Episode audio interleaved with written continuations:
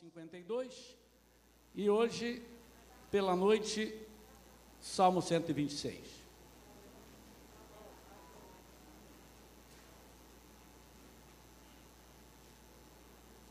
Salmo 126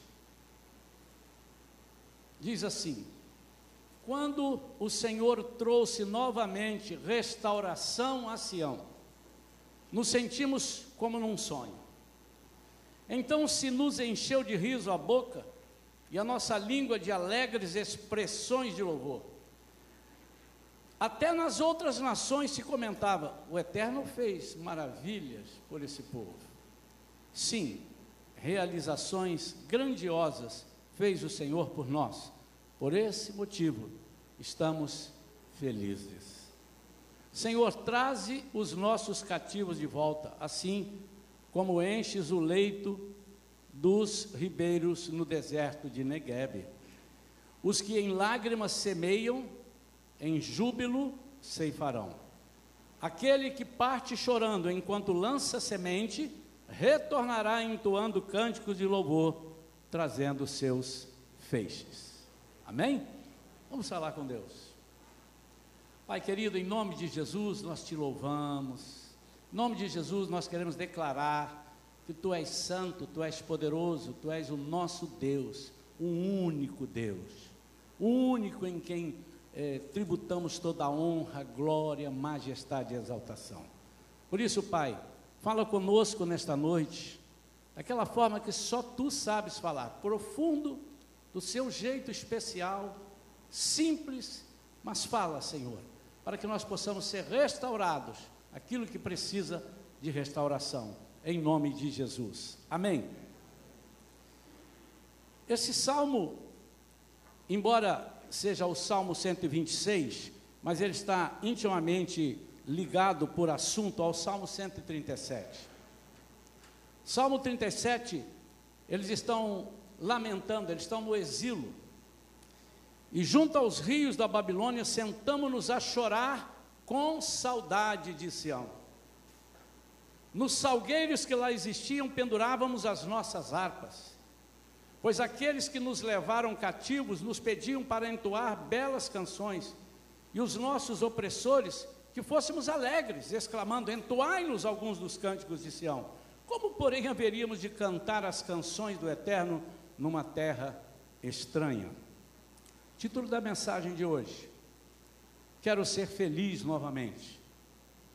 E eu quero basear essa mensagem, eu quero endereçar essa mensagem a todo coração que se sente aprisionado por alguma razão, que um dia já foi feliz na presença do Senhor, que um dia já prosperou na presença do Senhor, mas não tem podido, por algumas razões que nós vamos ver aqui, por algumas razões, ele está cativo.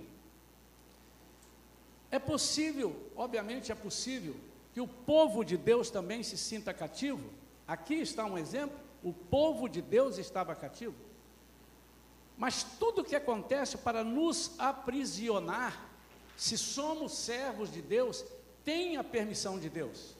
E nós precisamos entender um propósito muito maior eu quero discorrer nesse momento aqui, em alguns minutos que nós vamos trazer a palavra, sobre o cativeiro que precisa ser quebrado. Às vezes nós assustamos as pessoas quando no meio de um povo cristão nós estamos falando em cativeiro, eu sou livre. Não. Mas isso isso não é, não, não, não é novo, é antigo. Jesus conversando com seus discípulos, disse que se eles crescem verdadeiramente nele, nele Jesus, eles seriam libertos. Eles seriam libertos. E os discípulos logo disseram: Nós somos filhos de Abraão, não temos que ser libertos de nada. Nós somos livres, nós não somos cativos. E o Senhor então ministrou para eles as coisas, muitas vezes as coisas que nos aprisionam, embora sejamos declaradamente servos de Deus. No cativeiro, primeira coisa que eu quero que os irmãos percebam é que no cativeiro não há sonhos. não há alegrias e não há cânticos. Sonhar como se eu estou cativo? Eu posso ter um desejo, mas o sonho é aquilo que eu falo. Eu vou sonhar e vou idealizar e vou fazer, vou empreender. Não há.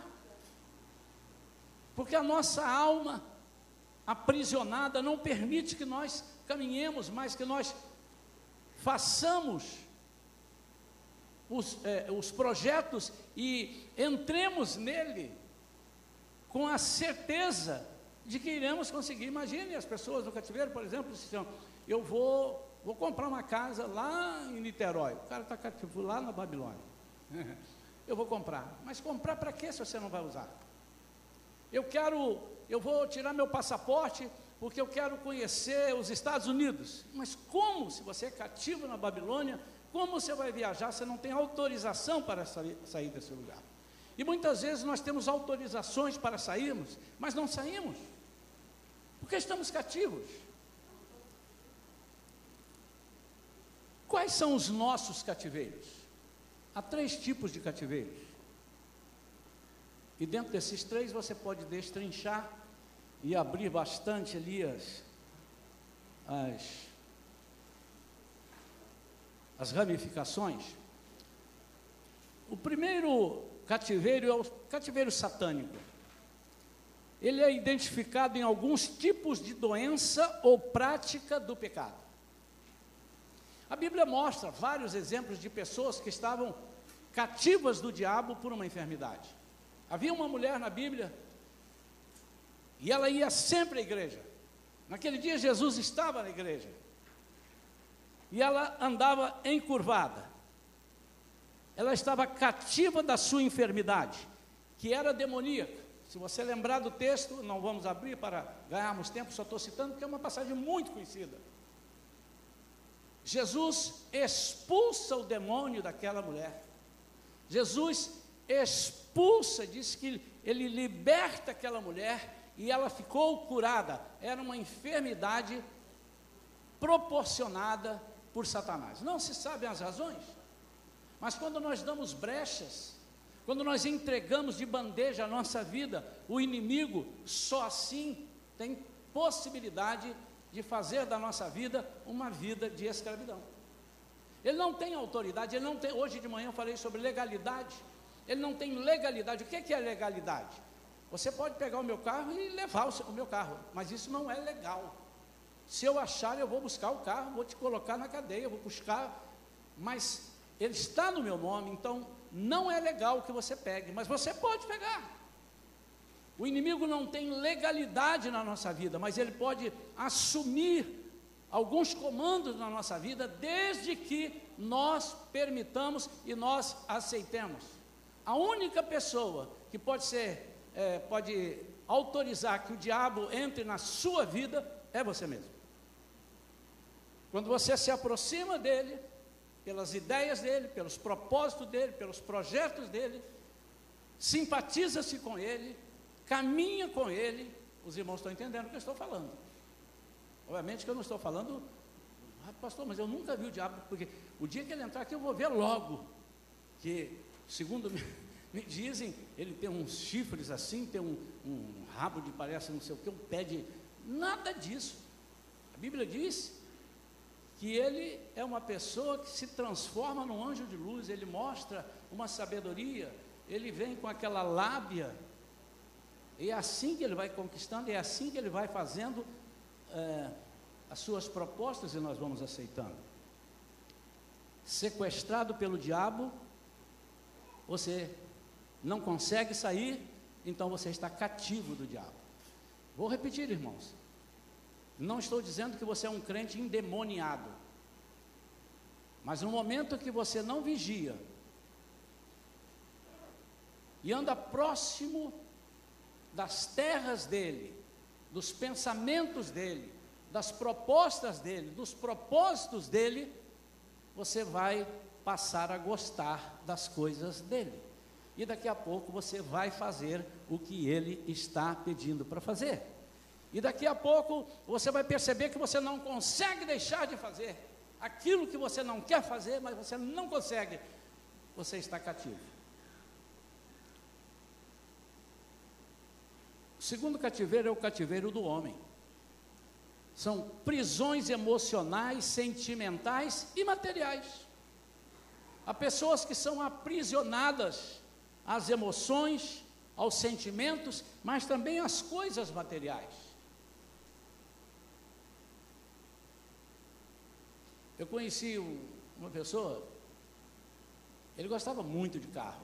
Eu conheço algumas pessoas, alguns amigos, eu também gosto de carro. Mas ele gostava tanto de carro que o sol que estava hoje quente, ele não saía com o carro para não queimar a pintura. Estraga a pintura. E se tivesse chovendo? De jeito nenhum isso pode enferrujar. Quando ele ia dar carona, ele disse assim: está com o pé sujo ou está com o pé limpo? Bate o pé aí fora. Não se incomoda de tirar o sapato, não. Porque ele era escravo do carro. Não permitia. Ou seja, o carro dominava ele.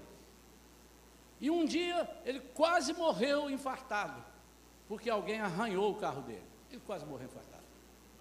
Quase chorou. Há pessoas que gostam do carro e não, não quero que arranhe meu carro. Não estou, não estou nesse patamar, não estou falando disso, estou falando daqueles que estão aprisionados. Eu falei do carro, mas tem a sua casa, tem seu dinheiro, são bens, mas as suas emoções também podem te, te aprisionar. Jesus veio, libertou-nos deu-nos uma nova vida e nós somos useiros e vezeiros insistentes em nos lembrar daquilo que nos magoou há 30 anos atrás. Somos capazes de contar com riqueza de detalhes o que nos fizeram. E parece que nos alimentamos daquilo.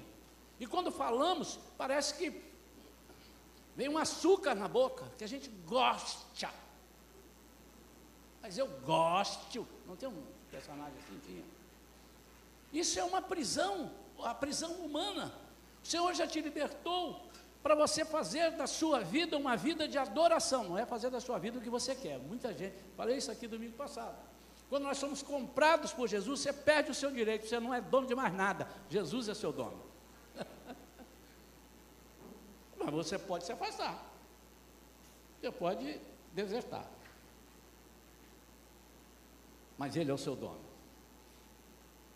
Você passa a perder o direito, direito, de dizer para ele assim eu não quero, não é assim que se faz, porque ele é seu dono. Terceira coisa, terceiro cativeiro é o cativeiro religioso. Irmãos, esse cativeiro é um dos mais perigosos.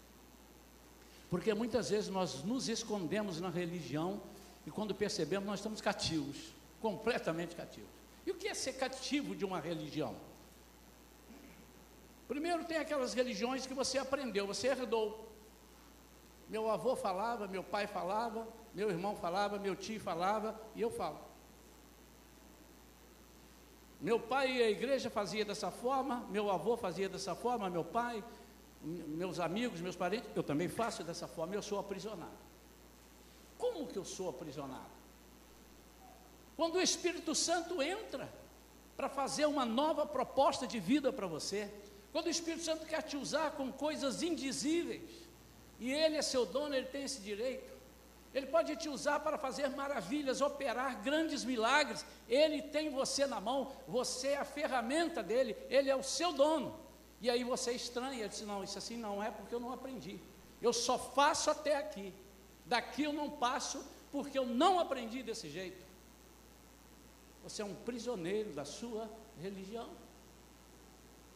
E Deus não se agrada disso. Deus quer te libertar disso. O religioso muitas vezes é preso em heresias. E ele não sabe que é heresia, mas às vezes ele usa aquilo achando que é algo maravilhoso, mas é uma heresia. Deus quer cortar completamente isso da sua vida, a fim de pedir que você não voe alto. O Senhor quer que nós voemos alto como águia. O Senhor quer que nós caminhemos e não fatiguemos, não nos fatiguemos, que nós corramos e não nos cansemos. Mas a religiosidade nos coloca numa, num quadrado num espaço sem possibilidade de expansão. E nós não nos interessamos em servir a Deus com as coisas maravilhosas que Ele tem para nós. Eu chamo isso de não conhecer os mistérios de Deus, não os mistérios que pertencem a Ele. Os mistérios que pertencem a Ele são os mistérios que pertencem a Ele e são propostos para Ele e não é dado a nos revelar. Mas há mistérios que Ele pode, ele pode nos revelar. Um dos dons maravilhosos do Espírito Santo sobre a nossa vida, é o dom da palavra de conhecimento. É quando o Senhor nos dá a conhecer algo que está pairando e nós não sabemos como sair de uma situação e Ele nos revela. E às vezes nós lemos a Bíblia e Ele nos revela, porque a Bíblia é a palavra revelada.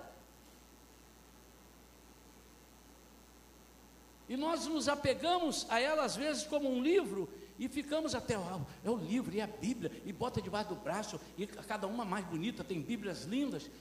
Mas a Bíblia precisa ser entendida como algo de revelação de Deus. E Deus quer nos revelar com a palavra de conhecimento. Outro dom espetacular é a palavra de sabedoria. E nós achamos, não, eu já aprendi, eu nasci cristão, eu sou de um lar cristão, nasci praticamente dentro da igreja, eu não tenho mais nada a aprender. Uma vez eu, essas andanças que eu fazia para cantar e pregar, eu, eu vi algumas coisas. E eu chegava em igrejas que eram bem pentecostais, e chegava em igrejas que eram bem tradicionais, e em todas elas eu atuava conforme o ritual deles. Eu não posso chegar lá metendo os pés pelas, pelas mãos, metendo o pé na porta, eu observava, mas eu observei também algumas características de pessoas que foram ensinadas. E mais de uma vez, em situações diferentes, lugares diferentes, eu falei: Deus te abençoe. Ele disse, eu já sou abençoado. Você não quer bênção? Deus já me deu todas as bênçãos. Eu falei: não tem mais nada para dar. Esse Deus eu não quero para mim. Porque a Bíblia diz que ele continua. E uma das bênçãos do Senhor essa bênção é uma bênção que quase ninguém fala, mas ela é uma bênção que se renova a cada manhã e não tem fim. Chama-se a sua misericórdia. Ai de nós se não fosse a sua a misericórdia dele. Isso é uma bênção, irmãos. Você imaginou se Deus resolve tratar você como você trata ele? Com o desprezo que você trata, então você ter a misericórdia se renovando na sua vida a cada manhã é uma bênção, irmãos. Isso é um milagre, irmãos. Ninguém tem essa capacidade, você precisa entender isso. E a palavra de sabedoria diz que você vai estar com uma questão que você imagina que não sabe resolver, de repente vem a solução. Porque você experimentou a não ficar preso numa religiosidade, mas abriu o seu coração. E aqui, irmãos, eu não estou falando para pentecostais nem tradicionais, essa igreja aqui é uma igreja renovada, nós damos liberdade ao Espírito Santo, e nós temos aqui uma, uma, uma forma de agir, de atuar, que quando alguém sai desse contexto, ninguém faz nada, a não ser que ele faça uma coisa absurda que precisa ser, até ser preso, né? Mas a gente não faz, porque aquilo que não é de Deus, você não precisa fazer nada, porque vai morrer. Mas aquilo que é de Deus, não adianta você fazer nada, porque vai continuar.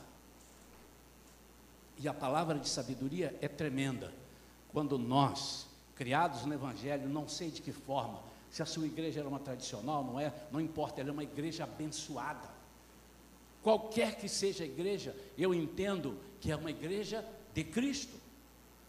Mas a diferença é que as pessoas que habitam nessas igrejas muitas vezes se deixam amoldar, ficam é, presos a doutrinas humanas, a ensinamentos humanos que estão muito aquém daquilo que Deus ensina para nós.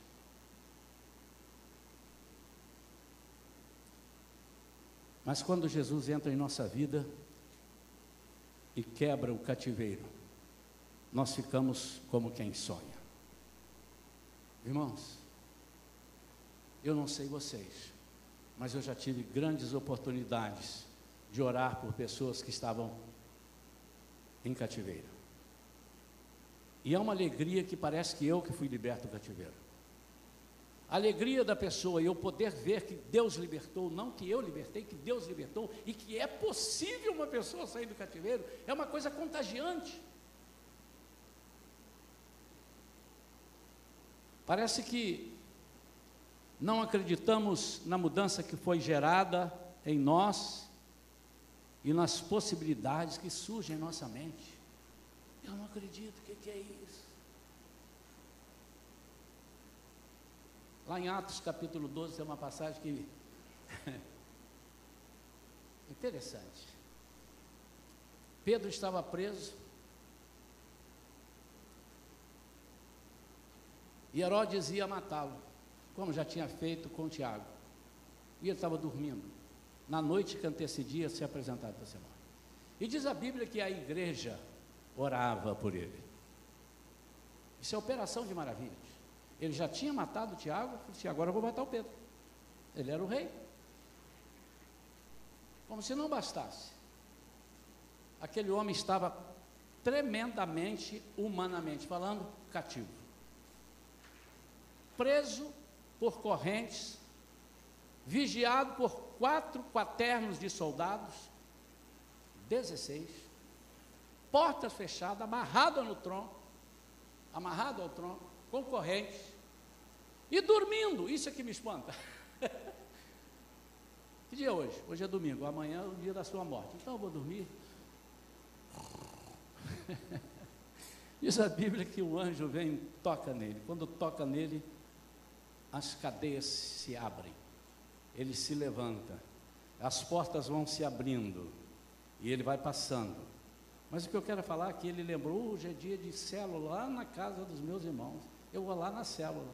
Quando ele chega lá e bate na porta, estavam trancados com medo exatamente da perseguição.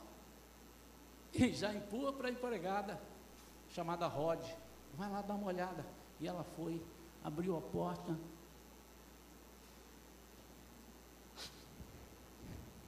É o Pedro. Você está maluca, menina? Que Pedro? Deve ser o anjo dele. Não, é o Pedro, eu vi que é o Pedro. E eles ficaram estupefatos. Quando o Senhor nos liberta de alguma coisa, a impressão que nós temos é que não, nunca poderíamos ser libertos. Ué, não é que funciona mesmo.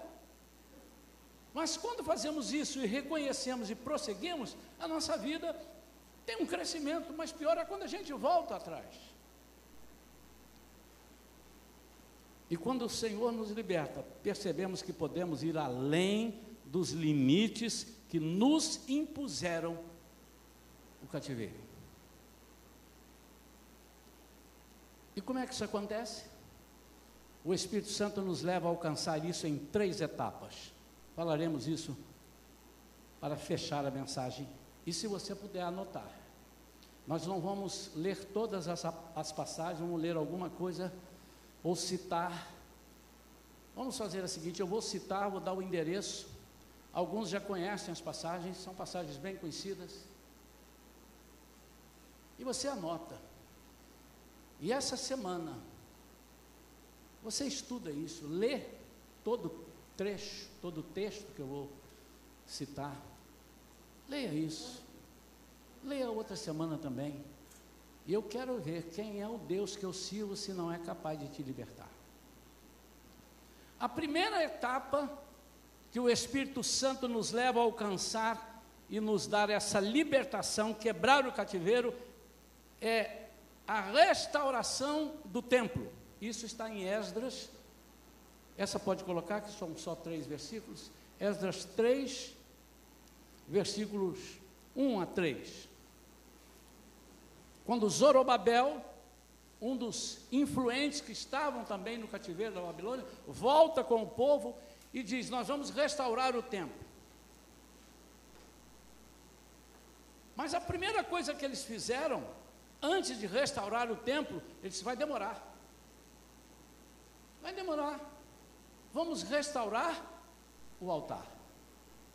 Por quê? Porque nós queremos já oferecer sacrifícios, oferecer ofertas ao meu Deus de vida, porque lá nós éramos impedidos. Esdras 3. Quando chegou o sétimo mês e os israelitas já estavam estabelecidos em suas cidades, o povo se reuniu finalmente em Jerusalém como grande unanimidade, como se fosse um só ser humano. Isso é tremendo. Versículo 2. Então, Jesua, filho de Josadaque, com seus irmãos, os sacerdotes, e Zorobabel, filho de Salatiel, ali está Sealtiel também, mas é Salatiel, e seus irmãos dispuseram seus corações e começaram a soerguer o altar de Deus, o altar de Deus, Israel, com o objetivo de voltar a oferecer holocausto sobre ele, de acordo com o que está expresso na lei de Moisés, homem de Deus. Quando Moisés vai lá no Egito, mandado por Deus, e ele chega diante de Faraó, ele disse: Senhor, vim aqui. Depois você lê lá. Vai lá em Êxodo que você vai achar isso ali. Eu vim aqui porque Deus me mandou. Quem me mandou? O eu sou. Que, mandou para quê? Para levar o povo. Vai levar para onde? Levar fora daqui. Para quê? Aí ele deu a chave. Temos que ir para oferecer sacrifícios a Deus. Queremos ir para oferecer sacrifícios a Deus. Amado, a primeira coisa que o inimigo quer fazer é que você pare de oferecer sacrifícios a Deus. A Bíblia diz que Abraão era mestre nisso. Tudo que ele fazia, todas as bênçãos que ele recebia, todas as coisas que ele tinha de vitória, ele parava logo, erguia um altar e oferecia sacrifícios ao Senhor. E o diabo é tão sujo, e Faraó é uma figura dele, na Bíblia, né? o Egito é uma figura do mundo, nós sabemos disso. Que ele vai comendo pelas beiradas, tentando impedir Moisés, e uma hora ele disse assim: pode então todo mundo, presta atenção nisso, irmãos. Pode todo mundo. Uma hora ele quis segurar as crianças, outra hora ele falou: não, não vai, mas fica aqui perto. Depois eu quero segurar as crianças. Aí ele resolve que Moisés foi batendo no pé e disse: não, nós temos que ir, todos, nós temos que oferecer sacrifício ao Senhor. Que ele falou assim: não, concordo. Mais ou menos assim. Ele não disse com essas palavras, mas eu vou dizer. É, eu reconheço que você tem que ir mesmo. Vai sim, é verdade, pode ir. Vai todo mundo. Agora, ó, para não complicar a viagem de vocês, deixa os animais aqui. Isso dá um trabalho. Você no deserto tocando animal, não. Isso, deixa tudo aqui. Irmãos, Moisés disse assim: nenhuma unha só ficará porque não sabemos o que o Senhor nos pedirá, até que lá cheguemos, nos pedirá em oferta. Ele ia pedir o produto das ofertas. É verdade, a gente arranja, a gente compra pelo caminho, né? É, a gente compra. Aí chega, vamos oferecer um sacrifício. Como é que era um sacrifício? Matar um animal e oferecer. Ih, o animalzinho ficou lá. Ah, não tem problema não. Então a gente faz o seguinte, vamos oferecer o quê? Ah, vamos oferecer a sola de um sapato, vamos botar a sola do sapato. Quem sabe, meu amado, o inimigo tem tirado de você, porque tem te convencido que é muito custoso, é muito. O, o, as pessoas estão olhando. Você não faça isso, não, que é, depõe contra você, não ofereça, seja mais comedido. Ninguém consegue servir e adorar a Deus se sua vida estiver destruída em ruínas. Primeiro temos que erguer o altar. O templo vai demorar, a gente vai fazer o templo, mas vamos começar a oferecer sacrifícios. E essa reconstrução, diz a palavra de Deus, que foi iniciada em vários estágios. Mas eles começaram restaurando o altar do holocausto, a fim de que pudessem oferecer sacrifícios a Deus.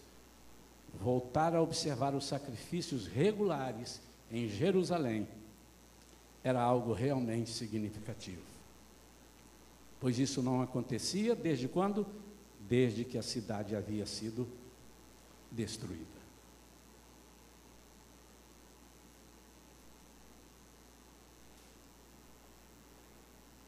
Eu aprendi uma coisa, eu vou te passar de graça. Não me cobraram, de graça eu recebi e de graça eu vou te dar. Se você está enfrentando algumas dificuldades na sua vida, você pode dizer, pastor, eu já faço isso. Parabéns. Mas com que intensidade você faz? Vamos ver. Faça, dobre, triplique.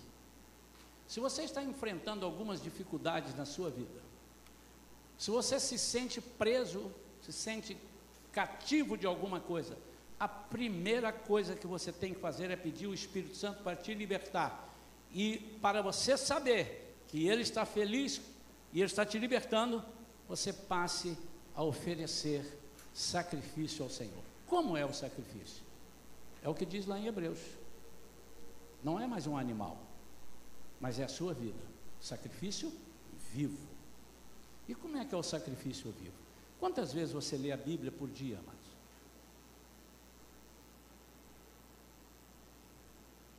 Conversando uma vez com uma pessoa, disse, eu sinto muita dor de cabeça todo dia.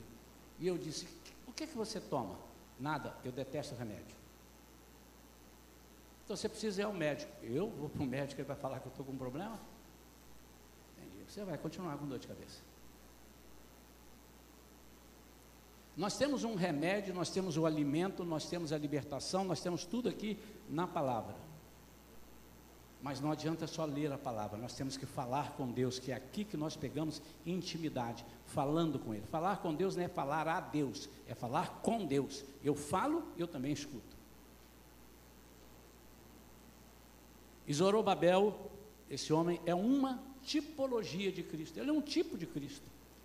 Cristo restaurou a nossa vida, nós estávamos mortos em nossos delitos, ele veio e nos deu a vida e deu vida em abundância, tornando-nos livres para oferecer sacrifícios a Deus. Ele nos adentrou a presença de Deus através dele, um vivo e novo caminho, um sacrifício onde ele quebra as barreiras que haviam. Foi ele que fez isso. Então as pessoas viviam aprisionadas, esperando a oportunidade de um sacerdote levar a sua vida no altar, matando o animal, entregando. Cristo veio e disse assim: basta, eu vou dar a oportunidade que todas as pessoas possam entrar na presença de Deus no meu nome, e tudo o que pedirdes ao Pai em meu nome, eu farei. Segunda restauração é restauração da lei. Em Neemias capítulo 8, aí o capítulo todo, você vai ler em casa, anote aí. Neemias, é, Esdras, em Neemias que está isso, mas é Esdras que vai, ele vai à praça, ele chama a atenção do povo, traz o povo e disse: Eu vou ler a palavra de Deus. E todos ficaram atentos, e ele leu a palavra de Deus, e ficou de, de manhã até o meio-dia lendo a palavra de Deus e explicando a palavra de Deus. E as pessoas ficaram pasmas, ouvindo, diz, essa é a lei de Deus, nós precisamos restaurar isso, nós paramos de ler a Bíblia, nós paramos de ler a lei do Senhor, então a segunda coisa que o Espírito Santo faz para nos quebrar e tirar do cativeiro é restaurar a lei de Deus, e a lei de Deus para nós é a obediência da palavra de Deus, é conhecer a palavra de Deus, é mergulhar Esdras foi usado não apenas para trazer a palavra de Deus, mas para aprofundar nela. No capítulo 8 de Neemias, você lendo, você vai ver que eles iam lendo e explicando. Iam lendo e aplicando. Não adianta ler se você não explicar e não aplicar. Você foi restaurado, já tem motivos para adorar já tem motivos para se alegrar, mas precisa se aprofundar na palavra, o ensino, o discipulado. É preponderante para que você não volte para o cativeiro. Jesus disse: Vocês erram porque não conhecem a palavra. Vocês erram só por isso, porque não conhecem a palavra. Aproveitar e vou dizer: nós temos um compromisso aqui na Shalom muito forte com o ensino. uma das nossas bases, dos nossos valores é o ensino da palavra e a palavra genuína. Está escrito, você ali fora, daqui a pouco nós vamos ter ali uma cantina, os irmãos vão estar ali batendo um papo, conversando. Você olha ali a nossa missão, nossa visão e os nossos valores. Nós entendemos que a única forma de você não errar por ignorância é conhecendo a palavra de Deus. Você pode errar porque você decidiu errar, mas ninguém, você não vai poder dizer a ninguém, eu não sabia, você conhece, você errou porque quis. O que o Senhor quer é que você tenha essa liberdade de o que, é que você quer fazer, mas você conheça a palavra. Como é que você vai fazer ou decidir se você não conhece a palavra? Nós temos nos domingos da manhã, aqui na igreja, a nossa escola bíblica dominical, cujo nome que nós demos, nome fantasia, é o Esforce Escola de Formação e Crescimento Espiritual. Eu teria muito mais alegria se eu tivesse mais alunos no esforço do que frequentadores no culto. Eu estou sendo sincero. Pastor, então eu vou ficar só no esforço e não vou ficar no culto. Você decide, amigo. Você nem precisa ficar no espaço, quanto mais. Mas eu, eu ficaria feliz se eu visse que as pessoas estão com caneta e caderno na mão e comendo a palavra e anotando e fazendo perguntas. Há um grupo bom, nosso esforço aqui, modéstia à parte, porque eu faço parte da igreja, falou, é forte, é bom. Amados, é o que nós podemos te dar. Fora isso, eu vou ter que te pegar e carregar no colo, mas não vai funcionar, porque o meu braço não é tão forte quanto os braços de Cristo. A minha sabedoria não alcança a sabedoria de Cristo. Eu posso te ajudar a levar, te mostrar a porta, mas você não pode confiar só em mim, porque você vai falhar.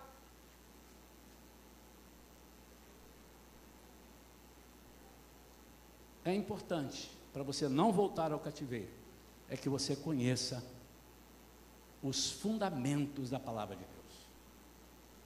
Terceira e última restauração é a restauração dos muros. Está em Neemias capítulo 3, mas eu queria ler quatro versículos em Neemias 2, quando ele decide, fala com o rei, ele estava fora da sua cidade, fora de Jerusalém. Neemias 2, versículos 1 a 5. E diz assim: No mês de Nissan, Abib, isto é, entre março e abril, do vigésimo ano do rei Artaxerxes. Na hora de servir-lhe o vinho, ele era copeiro, na hora de servir-lhe o vinho, levei-o ao rei. Nunca antes eu havia me apresentado com semblante triste na presença dele. Por esse motivo ele me indagou: por que o teu rosto está entristecido se não estás enfermo? Isso só pode ser tristeza de alma. Então, nesse momento, tive muito medo, porque ninguém podia estar triste na presença do rei. Esse é o segredo. E ele está. Por isso que ele ficou com medo.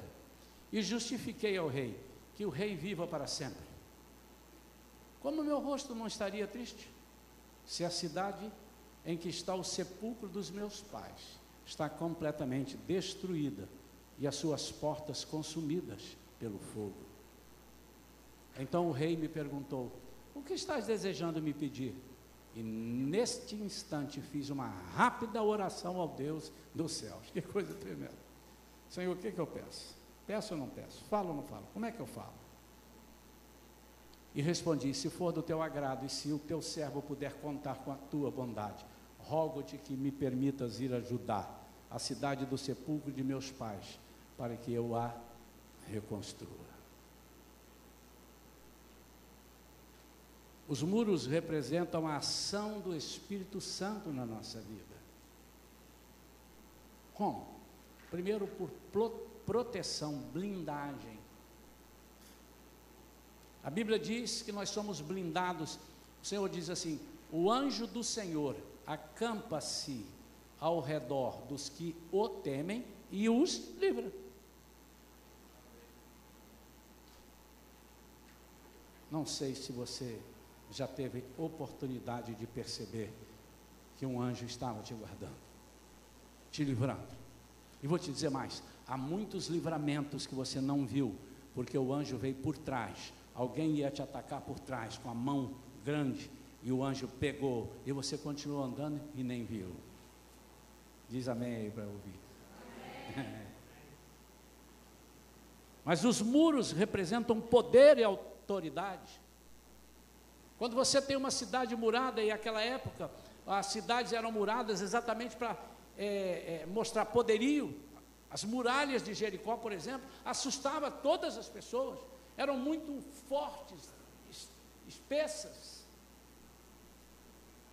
As pessoas tinham medo de passar por ali porque não iam conseguir, eram intransponíveis. Demonstrava poder, autoridade. E Jesus disse: Recebereis poder ao descer sobre vós o que? O Espírito Santo. O nosso muro de proteção é o Espírito Santo. A Bíblia diz que ele viria para ficar conosco e em nós. Ué, mas isso não é redundância, pastor? Não. Olha para mim. Conosco e em nós. Dentro e ao lado. Ele assiste-nos em nossas fraquezas e, e, e, e, intercede por nós com gemidos inexprimíveis. Não dá para expressar, não dá para entender. Então, além de você restaurar o altar, além de você restaurar a lei, você precisa restaurar os seus muros. Quem sabe, meu amado e minha amada, você está morando numa casa espiritual, onde tem muitas feras soltas, tem muitos bandidos, e você não tem cercas. Não tem cerca, não tem proteção. Você é alvo fácil, você é presa fácil do inimigo. E quando nós não estudamos a palavra, quando nós não temos um, a nossa vida no altar, nós somos presas fáceis. Não diga que não é, porque é. E eu te digo, não pague para ver. É melhor você acreditar nisso. Zorobabel, Esdras e Neemias apontam para a figura de Jesus, a figura do que ele fez por nós. Estávamos mortos e destruídos em nosso pecado.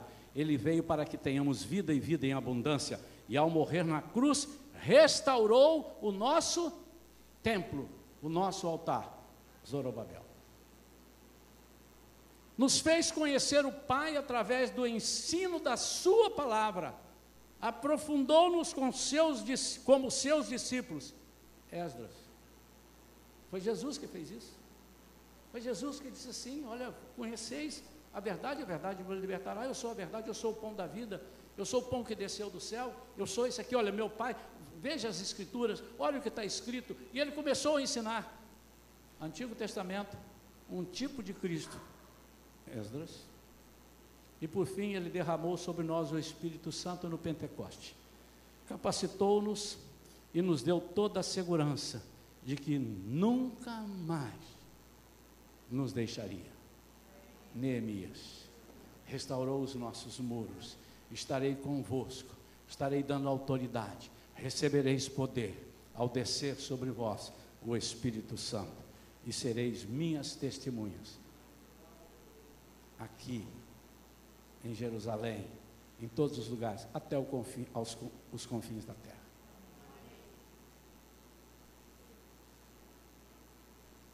Curva a sua cabeça, eu quero falar com Deus. Coloque a sua vida agora diante de Deus e diz: Senhor, confirme em mim essa palavra. Pai, em nome de Jesus, Pai. Em nome de Jesus. Confirma essa palavra em nós. Quebra o cativeiro, Senhor. Faze-nos voltar a sorrir contigo, Senhor. Quem sabe não temos tido vontade mais de ler a tua palavra, não temos vontade de expressar qualquer reação contigo, Senhor. Então, em nome de Jesus, restaura o nosso altar, Pai, através do Espírito Santo. Proteja-nos, Senhor, de toda a armadilha do inimigo. Faz de nós, Senhor, um templo. Faz de nós, Senhor, um templo, templo santo, em nome de Jesus. Amém.